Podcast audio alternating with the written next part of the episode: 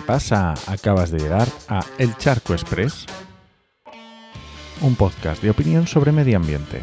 Soy Enoc Martínez, ambientólogo y profesional del medio ambiente, y hoy voy a opinar sobre embalses y desinformaciones. Yo no soy mucho de desmentir bulos y desinformaciones, pero esto me ha volado la cabeza. es espectacular. Luego que si en el cole aprendemos cosas que no nos valen para nada.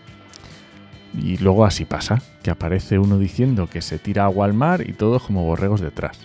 Otro diciendo que el agua de Doñana la están escondiendo en Portugal y otro montón de borregos detrás. Que están guardando el agua para hacerse millonarios. Y ya hay otro montón. Como si el agua valiera oro. Así que el charco de hoy se solucionaba yendo al colegio. Ya está, a primaria, no hace falta más. Estudiando matemáticas, haciendo sumas y restas, estudiando el ciclo del agua, ya sabes, aquello de que la lluvia, los ríos, el mar, y aprendiendo los ríos de la península. O sea, Tajo, Guadiana, Guadalquivir, más o menos, ¿no? Y es que el tema viene porque hay una presa en Portugal, la presa de Alqueva, una presa enorme, que está muy cerquita de la frontera, que está casi llena, más del 80%.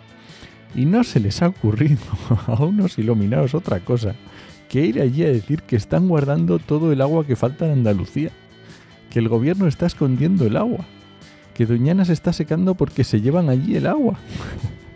el detalle de que la presa del que va sea del Guadiana y Doñana esté en el Guadalquivir, eso ya son minucias. eso no, da, tontas.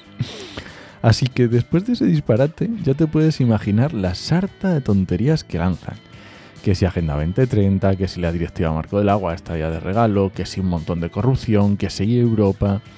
Y no te creas que son cuatro locos, que tienen 43.000 seguidores en TikTok. De verdad que, que no me lo explico. La gente con tal de que le cuente una milonga para poder descargar su odio y su frustración contra alguien, es capaz de comerse unas mierdas espectaculares.